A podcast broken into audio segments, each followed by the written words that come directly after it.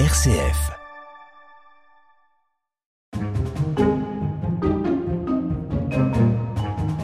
En 2022, Esch-sur-Alzette, au Luxembourg, et capitale européenne de la culture, Radio Guidage vous invite à découvrir la vallée des Sept Châteaux, sous-région du Goutland, le bon pays, au centre du Grand-Duché.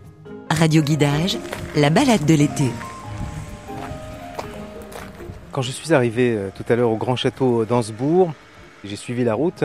Je suis passé par ce. C'est un village, euh, Ansbourg Un hameau, oui. Un hameau, Ansbourg. Et euh, j'ai suivi la route, même le GPS euh, me disait que j'étais arrivé, mais je ne voyais rien. Et je me suis dit, tant pis, je continue, je suis la route. Et au, au détour d'un virage, euh, le château euh, s'est dressé devant moi, majestueux, impressionnant, imposant, et je suis entré dans ce grand château d'Ansbourg. Peut-on dire, Christophe Déage, que vous êtes le seigneur du château? Non, on ne peut pas le dire parce que vous savez, la vie de château et la vie au château, à notre époque, c'est deux choses très différentes. Mais en tout cas, c'est vrai que c'est une grande joie de- de- d'être ici euh, chaque jour et d'apporter, d'a- d'apprécier la beauté du paysage. Et vous voyez, Ansbourg, c'est pas seulement un château. C'est aussi un rosier, puisque là, c'est, on est devant euh, le rosier euh, Jardin d'Ansembourg qui est à la place d'honneur ici et qui a été créé euh, en 2017 à l'occasion de l'année internationale du tourisme durable pour le développement. Et donc, année UNESCO à laquelle nous avons été associés chez Luxembourg et à l'occasion de laquelle nous avons créé cette rose qui a été inaugurée par 17 ambassadeurs en poste à Luxembourg et en France le jour de la journée internationale de la paix qui sont venus planter chacun rosier. Donc c'était quelque chose qui, avait beaucoup de cœur et on espère euh, que de plus en plus euh, les, les représentants des pays, euh, plutôt que de se faire la guerre, se retrouvent comme ça dans un Pour jardin. planter des rosiers. Parce que c'est le paradis. Hein. Le paradis, c'est un jardin. hein. Si on a des, des hommes politiques, si on a des, des personnes qui ont des responsabilités, qui euh, prennent un peu de leur temps pour se rendre compte qu'ils ont beaucoup en commun et que finalement célébrer euh, la nature, euh, donc à travers un rosier par exemple, c'est quelque chose qui rapproche vraiment les cœurs et qui nous rapproche de l'essentiel.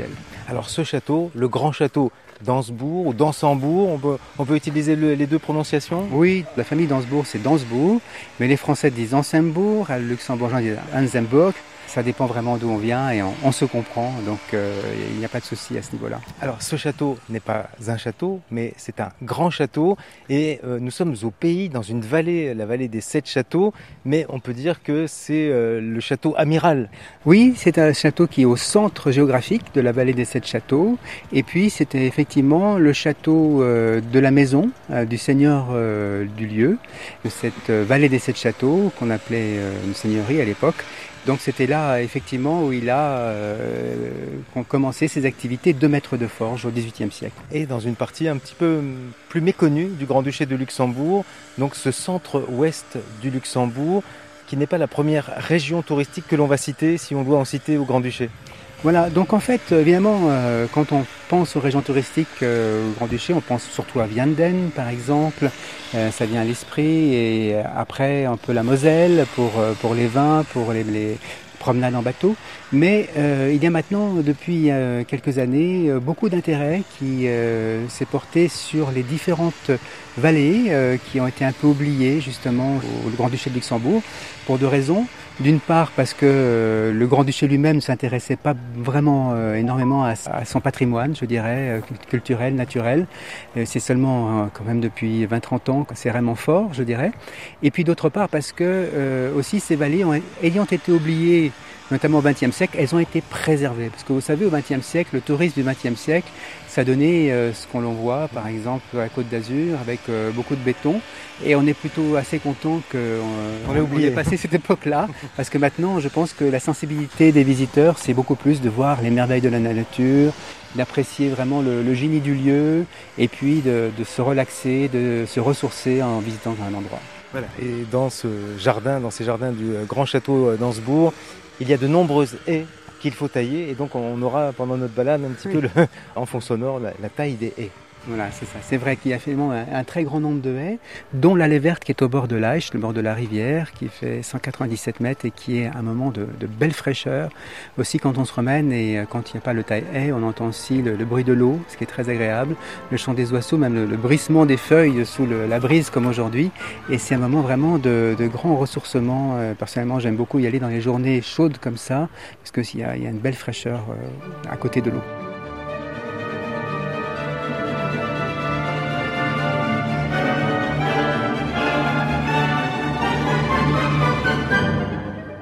L'été pour découvrir. Radio Guidage.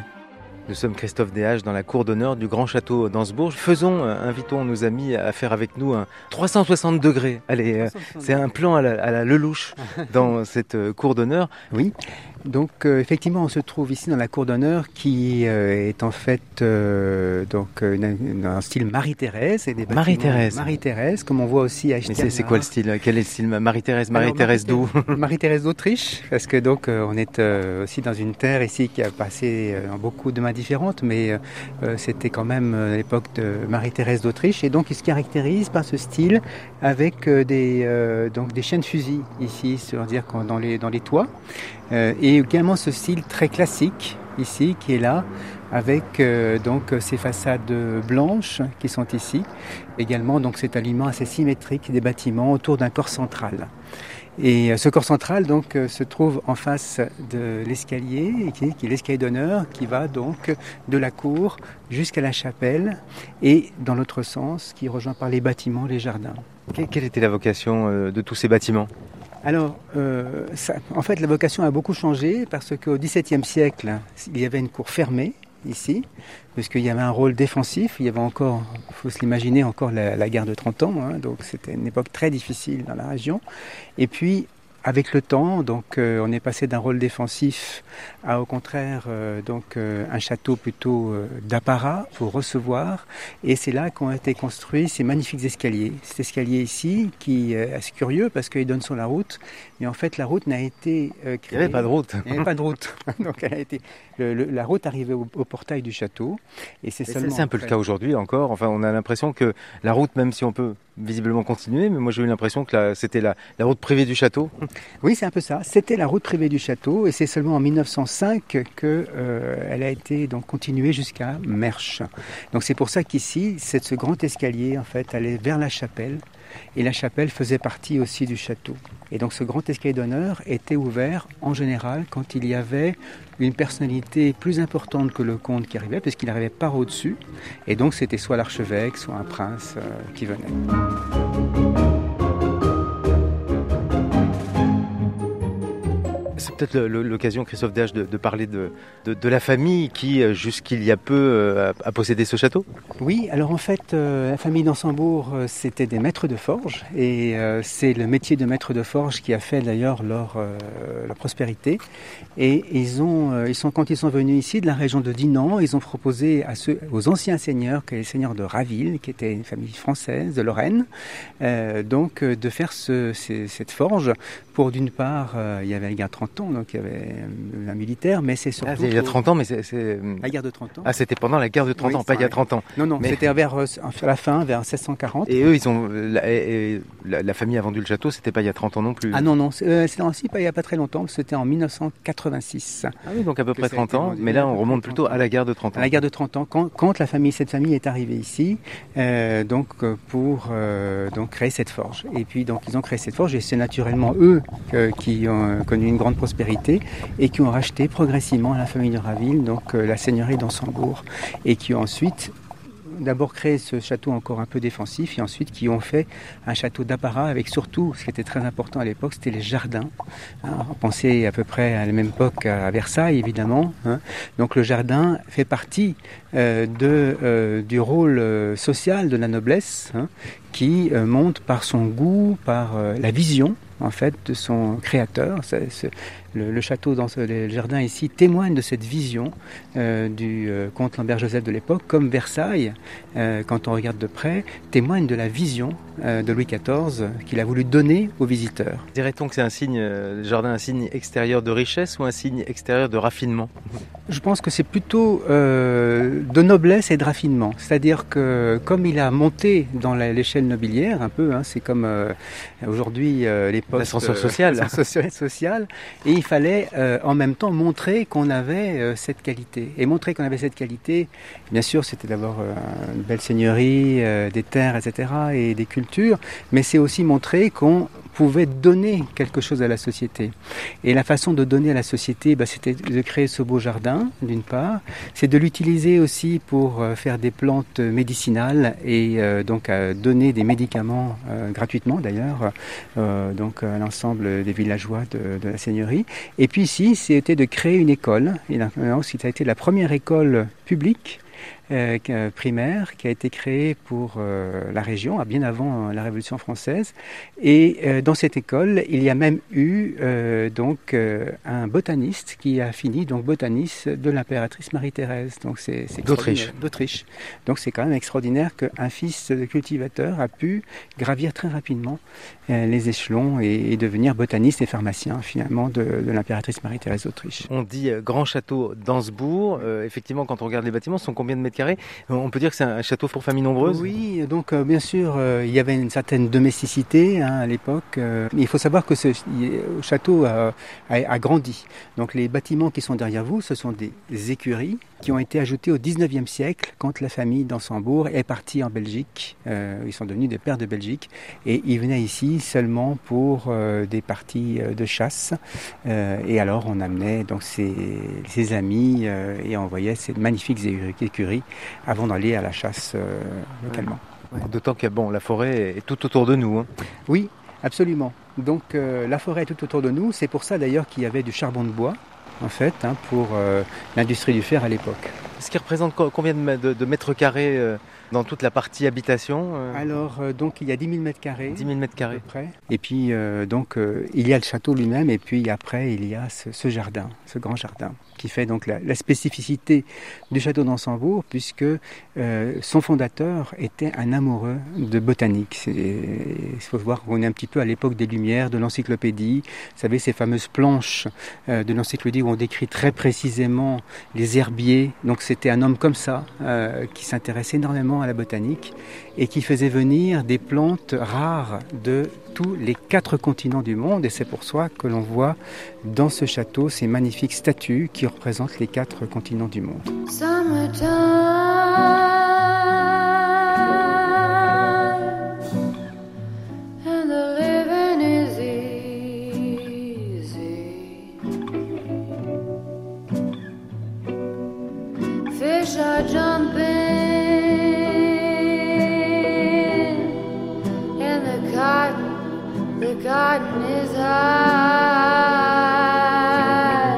Radio Guidage, la balade de l'été. Alors là, je coupe, je laisse toujours tout par terre. Ça retourne au sol au lieu de tout évacuer. La terre euh, s'enrichit. Alors je vous retrouve, voilà, je vous interromps même pas, vous allez pouvoir continuer à travailler à Alain Billard. Vous êtes le jardinier en chef, le jardin tel qu'on le découvre ici euh, dans ce grand château euh, d'Ansbourg. On fait un voyage dans le temps quand on entre dans le jardin peut-on dire que on se retrouve en grande partie dans le jardin tel qu'il était au XVIIIe siècle? Euh, Il y a une trentaine d'années, en fait, c'était un verger. Et un historien a refait des plans qui sont, disons, cohérents avec euh, l'esprit de l'époque. Il, avait, il y avait des renseignements écrits comme un labyrinthe. Donc il y a un labyrinthe. Oui, le labyrinthe, on n'avait pas de plan, mais donc euh, c'est ce plan-là qui a, qui a, été fait, donc cohérent avec une perspective sur certaines statues, quand on est dans certaines allées. on, peut s'y perdre dans le labyrinthe ah, quand on taille dedans, parfois on ne sait plus trop où on en est, je dois dire. on, le dit, enfin, au, Luxembourg, on, le dit que c'est le, petit Versailles ici, euh, donc euh, le, jardin du château d'Ansbourg. Oui, c'est ce qui se dit. C'est quelle superficie le, jardin Il y a environ 3 hectares. 3 hectares de jardin. Mais les haies, simplement, le labyrinthe, c'est presque un kilomètre de, de haies. Donc on taille les deux faces, donc ça fait 2 km. tous les combien euh, à peu près ça se taille euh, les deux, deux, fois par an. Deux fois par an. là, en, tout en bas, il y a une, euh, une allée fermée. Donc c'est des charmes aussi, qui fait 4,50 m de haut, 220 mètres de large. Donc euh, ça fait aussi de la surface à, à tailler. Vous vous occupez aussi, euh, Alain, de, de- de légumes anciens qui étaient présents au XVIIIe siècle? Enfin, je, je dis XVIIIe parce que c'était vraiment le grand siècle du jardin, le XVIIIe siècle. Euh, au XVIIIe siècle, apparemment, le jardin a été euh, vraiment son très, très apogée. connu. Voilà, il y avait même une orangerie. Comme à Euh, Versailles. mais ça, ça a décliné assez rapidement quand même. Déjà, fin des années 1700, déjà, l'orangerie était en ruine, Ah. d'après certains écrits. Comme plante qui était vraiment avant, consommée avant, qui était même plutôt réservée aux nobles, c'est le chervi. Pour ceux qui connaissent le panais, ça a un peu le goût de panais, mais c'est bien meilleur, ça peut se manger. Chervie. Ben, j'ai jamais entendu euh, parler du chervie. Euh, Oui, il a fallu que je vienne jusqu'à Ansbourg. C'est des racines qui sont un peu difficiles à nettoyer parce qu'il y a des, il y a comme des petits anneaux en, en creux. Mais c'est vraiment une plante excellente. Légumes racines. Oui. Après, il y a quelques asperges. Avant, il y avait beaucoup, Oh, cultivaient asperges ici beaucoup, les- beaucoup les asperges. Ah les, oui les asperges, c'est très rustique. hein, Ça se cultive aussi en Allemagne. euh. Donc l'asperge blanche Mais en fait, l'asperge, elle est blanche ou verte. Ça dépend de à quel moment on la récolte. Si on la récolte juste la- quand elle commence à pointer, à sortir de terre, elle est blanche. Mais du moment qu'elle peut voir le jour, donc elle, se, elle verdit. Donc là, c'est du Kénopode Bon Henri. C'est Henri IV, si je ne me trompe pas, qui aimait bien. Donc ça, c'est qu'il aimait bien. Et donc c'est pour ça qu'on ça s'appelait Kénopode Bon Et c'est- quoi le kénopode alors C'est une sorte d'épinard. ah, Une sorte d'épinard. Mais les épinards sont quand même plus tendres. Hein. Je ne vais pas Et dire euh, que c'est... Vous, vous le cuisinez, vous, Alain, le, le kénopode J'en ai mangé un peu cru, mais j'ai jamais cuisiné, non. Mais ça se mange. pas. Mais le, le bon Henri aimait, alors Autrement, il y a de la roche. Bon, la roche, là, maintenant, elle est, très, elle est très haute, on la laisse grainer, mais ça, c'est une sorte d'épinard aussi, ça, c'est très bon. Alors la roche, c'est pas comme une roche, hein, c'est de la roche Voilà. A2RO. Ah, voilà, c'est ça. Vous avez aussi, Alain, enfin le, le château a aussi, euh, Alain Bière, une collection de- d'arbres fruitiers. J'ai regardé ce matin, on me demandait combien il y en avait. Les pommiers, on a 44 variétés et les poiriers 29. En fait, euh, les variétés ont déjà beaucoup circulé il y, a, il y a 300 ans. Ça circulait déjà beaucoup, beaucoup. Entre la Hollande et le sud de la France. euh, Mais votre préféré à vous, alors Alain, votre préféré Ah. à vous transparente de Croncel, mais il y a aussi euh, une variété anglaise, euh, Ripstone Pippin, là, qui est excellente. Ripstone Pippin. Oui, oui. Après, il y a d'autres variétés qui donnent régulièrement, mais qui ne sont pas forcément très bonnes. Mais c'est vrai que les variétés modernes, on a toujours, euh, en général, ce sont des pommes très juteuses, sucrées, et quand on voit des variétés plus, plus anciennes, c'est, elles n'ont pas forcément ces caractéristiques. Pour la- beaucoup de gens, je pense, ils ne sont pas habitués maintenant. Comment définiriez-vous votre plaisir à vous, euh, Alain, euh, d'être dans, dans ce parc, euh, dans, dans votre jardin du grand château d'Ansbourg Ah, je dirais pas que c'est mon jardin déjà. Un peu quand même. Mais quand on regarde autour de nous, quand on est dans ce jardin, on voit des bois, en fait, des forêts tout autour, et c'est sûr que si c'était au milieu d'une ville, ce serait différent. Bon, cl- clairement, alors vous avez étudié à, à Bordeaux, votre accent n'est clairement pas luxembourgeois. hein. Je- oui, je considère qu'on vit dans un pays depuis longtemps, ça serait bien d'apprendre la langue, mais en fait, j'ai beaucoup travaillé seul au début.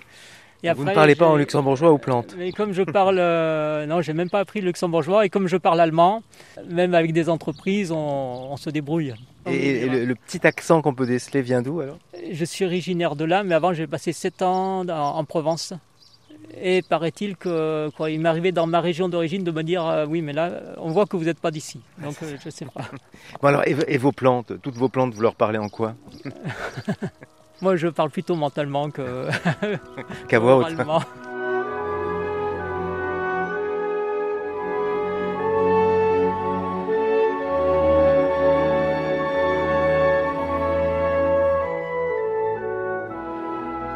Radio Guidage, prenez part à la balade de l'été sur RCF. Nous remontons à Christophe Déage, euh, une allée, longue allée, bordée de statues, dans euh, ces jardins du château d'Ansbourg.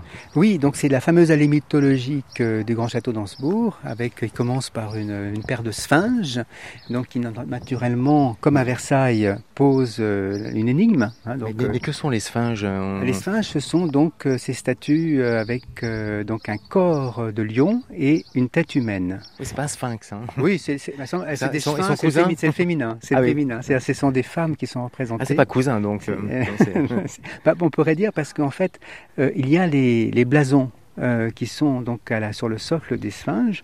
Et d'un côté, c'est le blason de, du comte d'Ansbourg de l'époque, et de l'autre côté, sa femme, qui était euh, la comtesse Anne-Catherine de Velbruck, la nièce du prince évêque de Liège. C'est vraiment un château européen et c'est finalement C'est vraiment un château Luxembourg. européen. Un château européen, c'est-à-dire qu'on a vraiment un jardin d'architecture euh, qu'on appelle à la française et qui, avec des statues qui sont néo-renaissance d'inspiration italienne, mais comme le sont également les, statues à Versailles. Et puis c'est européen puisque de toute façon euh, nous communiquons beaucoup, par exemple pour la fête du château avec euh, le site de la Grande Région et qui est bien ce laboratoire euh, donc européen, donc au cœur de l'Europe entre la Luxembourg, la Rhénanie-Palatinat, la Sarre, la Wallonie et la Lorraine bien entendu. Je le disais, château européen. Mais en fait, c'est- bien plus que cela. Château aussi asiatique, puisque le propriétaire actuel du château, Tairiku Teshima, est japonais, mais, mais un, un- un japonais, un, un vrai japonais du Japon. Le château a été euh, donc acquis en 1986 et à l'époque il n'y avait pas du tout cet état euh, du château que vous voyez ici puisque tout a été restauré hein, depuis. Euh, pas seulement les parties, euh, cet escalier par exemple, était complètement délabré ici. Les statues étaient euh, aussi, il y avait des mains par terre. Enfin c'était vraiment Ah quelque chose comme ça. Le Et, château avait été un peu délaissé. Il hein. avait été bien sûr euh, délaissé avec l'époque et euh, pour bien sûr un peu de, ça faisait beaucoup euh, pour pour la famille. Voilà, c'est une grosse charge. Hein, D'abord, c'est pas un château, c'est un grand château. C'est un grand château avec un grand jardin. Et puis aussi euh, parce qu'il y avait les pluies acides, vous savez. Donc depuis, euh, notamment à partir des années 60, il y a eu ces pluies acides très, très, qui ont vraiment abîmé les statues. Et ce qui fait qu'il y a une dégradation très rapide qui s'est faite. Un mot peut-être quand même, Christophe sur Tairiku Teshima, mais euh, depuis le Japon, mais on pourrait se poser la question, mais que- quelle drôle d'idée, enfin que- quelle idée surprenante d'acheter un château au Luxembourg. Bon, c'est un concours. C'est de- pas un château en Espagne. Hein. C'est pas un château- non, c'est un concours de circonstances en fait. Euh, Donc c'est la, la comtesse d'Ansembourg qui à l'époque avait proposé euh, ce château et euh, donc Elle l'a mis en vente sur eBay? À l'époque, non, c'était un peu par connaissance. Et donc Taiko Teshima, c'est est aussi un, un grand calligraphe donc euh, au Japon. Et Taiko Teshima a aussi eu de nombreux prix, euh, dont celui de la médaille d'or du rayonnement culturel de la Renaissance française. Donc c'est- c'est un mécène, c'est un philanthrope euh, et, et milliardaire. Oui, enfin disons que euh, c'est aussi par euh, la fondation, euh, l'organisation qui, qui, qui lui permet bien sûr d'assurer euh, la restauration de ce Un château. milliardaire, je ne sais pas s'il est milliardaire. Lui-même, je ne sais pas, mais la fondation, bien sûr, qui, donc l'organisation qui, est, comme il y a beaucoup de membres dans le monde, il y, a, il y a certains moyens, mais qui sont relatifs de nombre de membres. Mais, mais effectivement, donc du coup, les, les liens se sont vraiment tissés entre le château d'An- d'Ansbourg et, et le Japon.